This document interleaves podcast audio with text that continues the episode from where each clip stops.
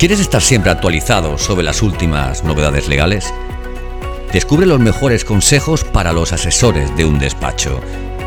Bienvenido, bienvenida al podcast de Conocimiento Asesor.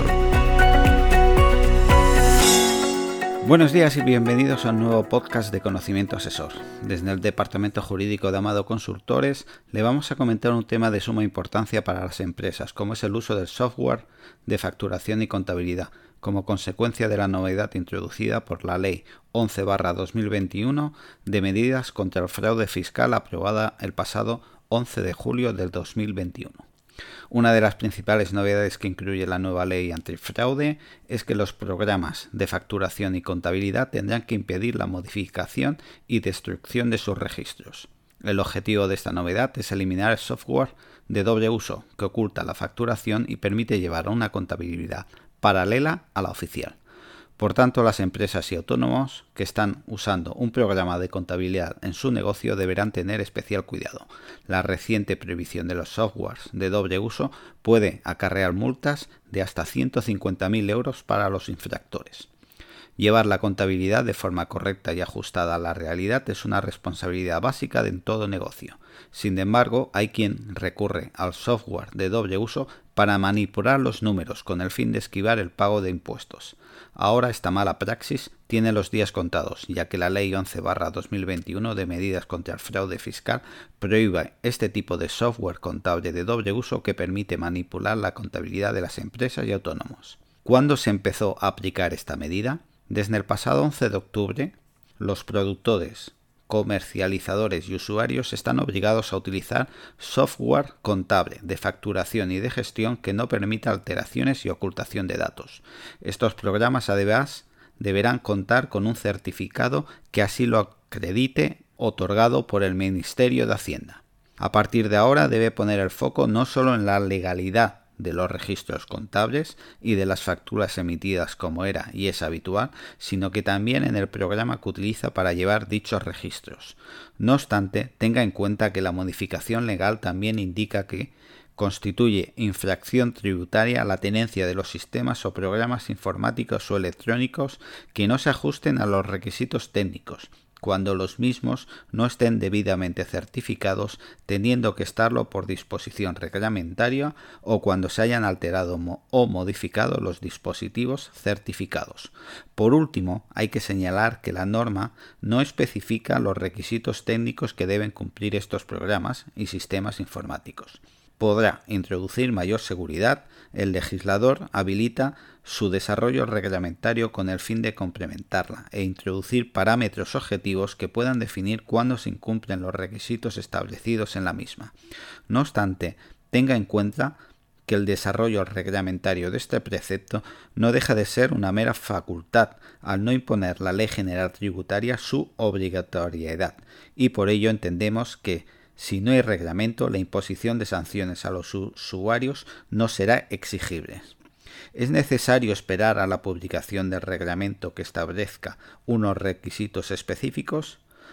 No obstante, podemos señalar que los registros de los programas informáticos con procesos contables de facturación o de gestión deben tener las siguientes características.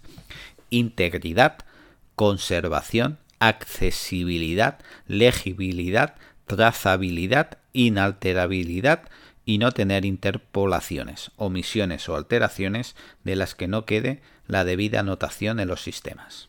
¿Qué son los programas de doble uso? Los programas de doble uso permiten llevar una doble contabilidad. Los más desarrollados admiten incluso la posibilidad de emitir tickets con el importe íntegro de una compra, pero sin que ésta quede reflejada en la contabilidad oficial. El uso de este tipo de programas se ha extendido a lo largo de los años, de modo que es difícil precisar la cuantía de los recursos que han dejado de pagar impuestos. No obstante, se estima que el empleo de software de doble uso produce unas pérdidas de ingresos públicos de varios miles de millones de euros. Hacienda calcula que hasta 200.000 millones de euros se vienen ocultando a la agencia tributaria mediante la utilización de estos programas que permiten crear una caja B con la que evadir impuestos. Los más habituales son conocidos con el nombre de Phantomware, que es un software oculto instalado en el TPV. El empresario accede al programa pulsando un botón o introduciendo una combinación de teclas. Otro de los más usados se denomina Zipper. En este caso se trata de un programa externo que se almacena en dispositivos extraíbles como un CD o una unidad USB. Cuidado con las sanciones. El incumplimiento de dicha obligación constituirá una infracción grave.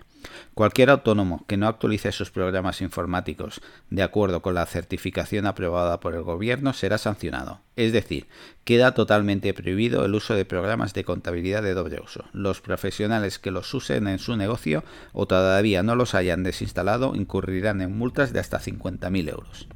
Además, esta sanción se podría triplicar en los casos en que se oculten ingresos y no se cumplen con las especificaciones técnicas señaladas.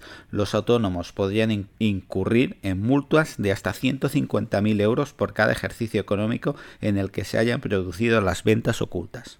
Para poder concretar más, estamos a la espera de la aprobación de dicho reglamento. ¿Qué circunstancias permitirán sancionar a un productor, fabricante o comercializador? Aún no se conocen los detalles, pero se han dado las siguientes pistas. Permitir llevar contabilidades distintas que dificulten el conocimiento de la verdadera situación del obligado tributario, permitirnos reflejar total o parcialmente la anotación de transacciones realizadas, igualmente tampoco deben permitir que se reflejen transacciones distintas a las anotaciones realizadas, permitir alterar transacciones ya registradas, incumplir las especificaciones técnicas pendientes de desarrollo y no estar certificado el programa o el sistema. Muchas gracias por su atención y nos despedimos de todos ustedes y recordarles que próximamente tendrán a su disposición un nuevo podcast de conocimiento asesor. No sin antes recordarles que tiene a su disposición para ver este y otros contenidos dentro de la sección de formación expertos en la página de planificación jurídica o en la de Amado Consultores. Gracias. Gracias por escuchar este nuevo episodio del podcast de Conocimiento Asesor. Si te ha gustado este contenido, Escríbenos una reseña en Apple. Queremos saber tu opinión. Valora el capítulo, compártelo, súmate a nuestro podcast, haciendo que otros profesionales como tú lo conozcan.